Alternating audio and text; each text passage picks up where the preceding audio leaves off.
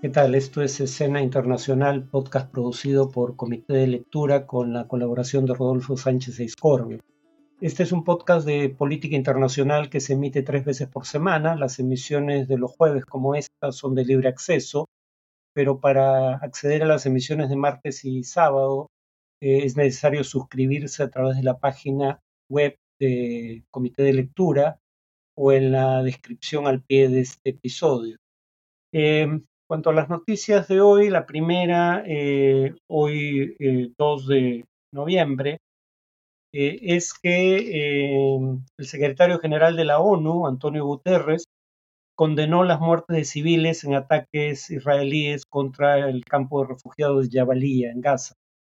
El portavoz del secretario general de la ONU dijo que su jefe condena en los términos más fuertes los asesinatos de civiles, se trate civiles de cualquier nacionalidad, ya que, añadió, no cuestiona el derecho de Israel a defenderse. Asimismo, el Comité de Derechos del Niño de la ONU, es decir, la UNICEF, advirtió en un comunicado que se están cometiendo graves violaciones de derechos humanos contra los niños de Gaza y que éstas están aumentando minuto a minuto, por lo que pidió un alto al fuego inmediato, agregando que no hay ganadores en una guerra en la que miles de niños mueren. Amnistía Internacional pidió además un embargo de armas a todas las partes del conflicto y Reporteros Sin Fronteras denunció por crímenes de guerra al ejército israelí fundamentalmente por ataques contra medios de comunicación y periodistas, pero también a Hamas por eh, asesinar a un periodista israelí que documentaba su ataque a un kibutz en ese país. Por otro lado, el paso de Rafa, es decir, el paso entre Gaza y Egipto, volverá a abrir el 2 de noviembre para permitir la salida de heridos graves, ciudadanos extranjeros y gazatíes con doble nacionalidad. El ministro de Asuntos Exteriores de Jordania indicó que ese país retiraba a su embajador de Tel Aviv hasta que, cito, Israel detenga su guerra en Gaza, pero no habló de una ruptura diplomática, cosa que sí hizo el gobierno de Bolivia, en América Latina, además de la ruptura de relaciones por parte de Bolivia, hubo llamado en consulta por los embajadores o de los embajadores por parte de los gobiernos de Colombia y Chile. En el caso de la ruptura de relaciones por parte de Bolivia, el Ministerio de Relaciones Exteriores israelí respondió de la manera en que lo hace habitualmente en estos casos. Es una capitulación frente al terrorismo y al régimen de los ayatolas de Irán y dijo que el gobierno boliviano se alinea con la organización terrorista Hamas aunque Bolivia ni se haya alineado con Irán, eh, ni, haya, ni se haya alineado con Hamas, ni haya capitulado frente al terrorismo. Es la respuesta estándar, no importa eh, cuál sea la crítica y no importa cuántas veces, como ocurrió con Antonio Guterres, eh, el criticado hubiese condenado las acciones de Hamas. la segunda noticia de hoy es que Rusia pasó a la ofensiva en Ucrania eh, básicamente alrededor de la ciudad de Bakhmut, que había caído en manos eh, rusas en mayo pasado, tras meses de combates en donde los mercenarios del grupo Wagner tuvieron un papel importante. Eh, esto lo confirman tanto el ejército ucraniano como imágenes difundidas por el ejército ruso de vehículos pesados disparando contra posiciones ucranianas digamos, eh, esto es eh, en respuesta a la contraofensiva ucraniana que empezó a tomar territorio alrededor de Bakhmut, intentando cercar la ciudad para luego intentar recuperarla. Pero, eh, digamos, Rusia había empezado ya un contraataque contra la ciudad de Advitka, al suroeste de Bakhmut, y estaba intentando cercar esa ciudad. Ahora, sin embargo, la, la contraofensiva rusa parece haber sido infructuosa hasta ahora al menos, eh, y le ha costado un alto número de vidas. Eh, en Advitka, en todo caso, las fuerzas ucranianas se preparan para un tercer asalto ruso para intentar, repito, capturar esa ciudad eh, al sureste de, de Bakhmut. Además, Ucrania ha revelado que en las últimas 24 horas se produjeron los mayores ataques rusos en lo que va de la guerra, con bombardeos en 118 localidades en 10 regiones, según el Ministerio del Interior ucraniano Igor Klimenko, se trata del número más grande de ciudades y pueblos atacados desde el comienzo de la guerra por parte de Rusia. Finalmente, en Chile, el Consejo Constitucional aprobó la nueva constitución. El Consejo Constitucional es la asamblea de 50 consejeros elegido por voto popular en Chile, que debía actuar sobre la base de un anteproyecto entregado por una comisión de expertos. La votación, como ocurrió en el proyecto presentado por la Asamblea Constituyente precedente, eh, fue una votación en donde izquierda y derecha votaron de manera diferente. No hubo intento de conciliar posiciones. Entonces el nuevo proyecto fue aprobado por 33 votos a favor de, digamos, la derecha tradicional de Chile Vamos y la derecha radical del Partido Republicano y 17 votos en contra de las fuerzas de centro izquierda y de la izquierda oficialista, es decir, de grupos afines al presidente Boric además del representante mapuche en el Consejo Constitucional. El plebiscito de salida, como se le dan llamar en Chile, o sea, aquel en el cual la población deberá decidir si aprueba o no el nuevo proyecto, será el 17 de diciembre. Las primeras encuestas no parecen augurar eh, un resultado favorable. Algunos artículos controvertidos son aquellos que, por ejemplo, indican que cualquier persona que ingrese de manera irregular la ley, la constitución dice, o el proyecto de constitución dice, de forma clandestina o por pasos no habilitados, será expulsado en el menor tiempo posible. O, según la izquierda, también allanaría eh, el camino para revisar la actual ley que permite el aborto bajo determinadas circunstancias, específicamente en casos de violación, inviabilidad del feto y cuando corre riesgo la vida de la madre. El presidente Gabriel Boric criticó a las fuerzas de derecha por cometer, dijo, el mismo error que la izquierda cometió en la Asamblea Constituyente pasada, cuyo proyecto no fue aprobado en referéndum por el pueblo chileno. Eh, es decir, el error de imponer eh, criterios sin buscar un consenso, y tiendo a coincidir honestamente con esta apreciación. Tanto izquierda como derecha en Chile han cometido errores mayúsculos, aunque diría, sin embargo, lo siguiente, el Partido Republicano era partidario de preservar la constitución heredada de la dictadura de Pinochet. En ese sentido, si no se aprueba el proyecto que han eh, aprobado, si el pueblo no aprueba el proyecto aprobado por el Consejo Constitucional, eh, permanecería en vigencia la constitución de Pinochet. En ese sentido, para el Partido Republicano no sería una gran derrota porque es lo que quisieron desde un principio. En cuanto al tema de análisis, decía un podcast anterior que estábamos entrando a una fase muy importante de la guerra en Ucrania porque se había iniciado la ofensiva terrestre ucraniana que intentaría romper el puente terrestre que une al Donbass, es decir, al, eh, este de Ucrania con la península de Crimea. Eh, estas áreas bajo control ruso de 2014 no estaban conectadas por tierra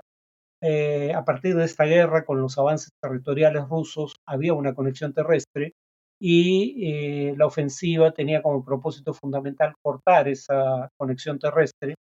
Y creo que ha pasado suficiente tiempo como para saber que probablemente eso no ocurra en el futuro previsible. Eh, se esperaba que la ofensiva lograra cortar el corredor terrestre a más tardar a mediados de octubre. ¿Por qué?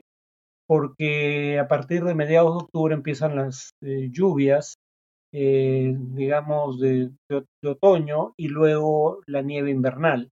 y que bajo esas circunstancias los avances terrestres iban a ser mucho más difíciles porque eh, el terreno fangoso hacía que se atoraran, por ejemplo, los vehículos pesados. Recordemos que un tanque Abrams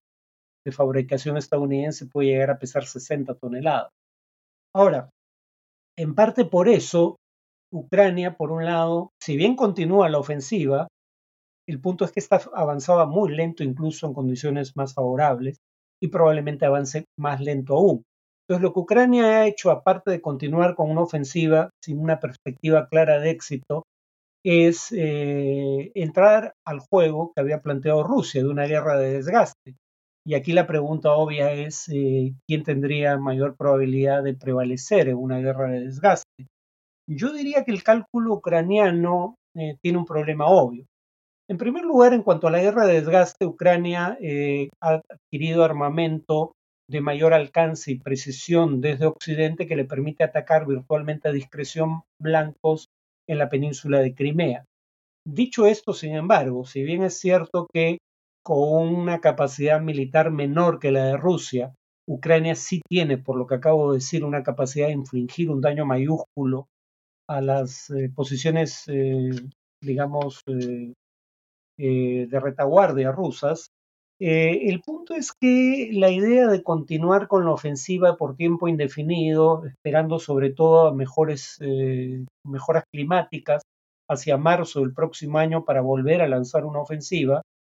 de mayor alcance, eh, depende de una variable que Ucrania no controla y es una variable que se antoja cada vez menos probable y es un apoyo decidido eh, económica y militarmente hablando de la OTAN, de la Organización del Tratado del Atlántico Norte. Y algunos cambios recientes en la OTAN y algunos países miembros de la OTAN eh, parecen ser un mal augurio para las perspectivas de apoyo a Ucrania en el futuro. Para empezar, como ya habíamos visto en un podcast anterior, si bien hay sectores de izquierda que apoyan a Rusia en su enfrentamiento con Ucrania, son electoralmente relativamente pequeños. Más bien la derecha radical es la fuerza que siendo electoralmente una fuerza importante, que ya gobierna países de las dimensiones de Italia, una de las mayores economías capitalistas del mundo, es una fuerza de esas características y si bien dentro de la derecha radical hay divisiones en torno al apoyo a Ucrania, hay sectores que apoyan a Rusia, sectores que apoyan a Ucrania. Por ejemplo, en la coalición de gobierno de Giorgia Meloni en Italia, ella y su partido, Hermanos de Italia, apoyan decididamente a Ucrania, pero Forza Italia, del fallecido ex eh, gobernante eh, Silvio Berlusconi, o la Liga de Matteo Salvini, han expresado históricamente simpatía por Rusia. Pero sean partidarios de Ucrania o de Rusia, todos los partidos de derecha radical europeos y también Estados Unidos empiezan a mostrar preocupación por el costo económico que para la población de su territorio tendría eh, el apoyo continuo, o quiero decir por largo plazo, a Ucrania en la guerra con Rusia. Es decir, eh, si bien este es el sector del espectro político donde más apoyo hay hacia Rusia en Europa y Estados Unidos, no todas las fuerzas de derecha radical están de acuerdo en eso, pero lo que sí están de acuerdo es en que probablemente quieran una guerra más breve o lo más breve posible en todo caso, eh, y no son particularmente proclives a apoyar por tiempo indefinido Ucrania, entre otras razones porque relevan el hecho de que en parte como producto de la guerra entre Rusia y Ucrania, países como Estados Unidos o eh, los de la Unión Europea han tenido que padecer eh, la mayor inflación en más de 40 años. Ahora, eh, esto no es mera especulación porque acaba de haber un intento en la Unión Europea de aprobar un paquete para Ucrania de unos 50 mil millones de euros, bastante grande, la mayor parte de los cuales eran préstamos blandos, pero no donaciones. O sea, es dinero que Ucrania va a tener que reembolsar, aunque con bajos intereses y largos periodos de, servicio de la deuda. Eh, y unos 17 mil millones de euros serán eh, ayuda, es así no reembolsable, bueno, el problema para aprobar esta ayuda a Ucrania es que eh, en materia de política exterior y de seguridad común en la Unión Europea, algunas decisiones como esta deben ser adoptadas por unanimidad, con lo cual todos los gobiernos, individualmente hablando, tienen poder de veto. Y en esta ocasión quien utilizó el poder de veto fue precisamente un partido o un gobierno de derecha radical, el de Víctor Orbán en Hungría. Y lo que ha pasado en la Unión Europea con el veto de Orbán al paquete de ayuda a largo plazo a Ucrania, eh, está pasando también en Estados Unidos con los principales precandidatos republicanos. Eh, la agencia de noticias Fox News preguntó a los precandidatos republicanos hace ya unos meses eh, lo siguiente, oponerse a Rusia en Ucrania constituye un interés estratégico vital para nuestra nación y los que entonces eran los dos únicos precandidatos para la nominación presidencial republicana con dos dígitos de intención de voto en las primarias, Trump y DeSantis respondieron lo siguiente respecto a si apoyar a Ucrania era un interés estratégico vital para Estados Unidos. Trump respondió no, pero lo es para Europa, pero no para los Estados Unidos. Es por eso que Europa debería pagar mucho más que nosotros o igual, cosa que de hecho ya está haciendo. Europa ya da más ayuda económica o militar que Estados Unidos. DeSantis, por su parte, dijo Mientras los Estados Unidos tienen muchos intereses nacionales, involucrarse más en una disputa territorial entre Ucrania y Rusia no es uno de ellos. Entonces comprenderá el, oyente o televidente que eh, esto eh, envía señales preocupantes a Rusia, porque básicamente la señal que envía es que a Rusia le conviene prolongar la guerra de desgaste en la que está inmersa con Ucrania, eh, porque eh, en el caso que no puede descartarse en lo absoluto de que los republicanos lleguen al gobierno, salvo que fuera Nikki Haley, que acaba de experimentar una crecida significativa en su intención de voto, pero si fuera DeSantis o sobre todo Trump, que es el que tiene la primera opción para ganar la nominación,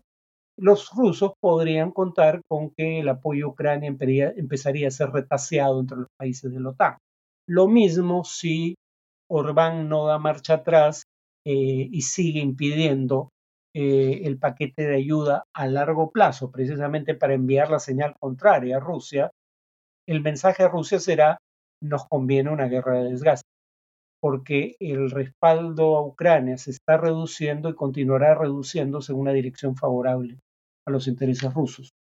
Prueba de que ese es el cálculo ruso son las siguientes declaraciones del canciller de ese país, Sergei Lavrov, eh, con las que concluyo.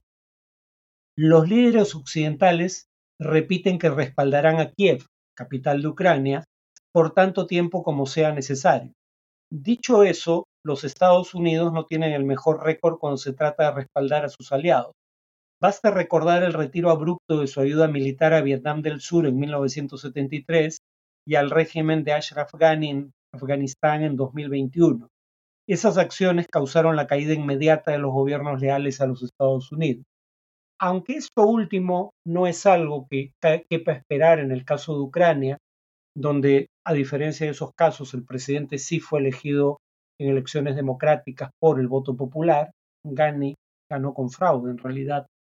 en Afganistán, en lo que no parece equivocarse Sergei Lavrov es en que eh, el apoyo de la OTAN a Ucrania podría eh, tener eh, un plazo de caducidad. ¿no? es todavía temprano para decir eso con certeza, pero me temo que es una probabilidad creciente la que existe de que eso ocurra. Bueno, eso es todo por hoy. Nos vemos en el siguiente podcast.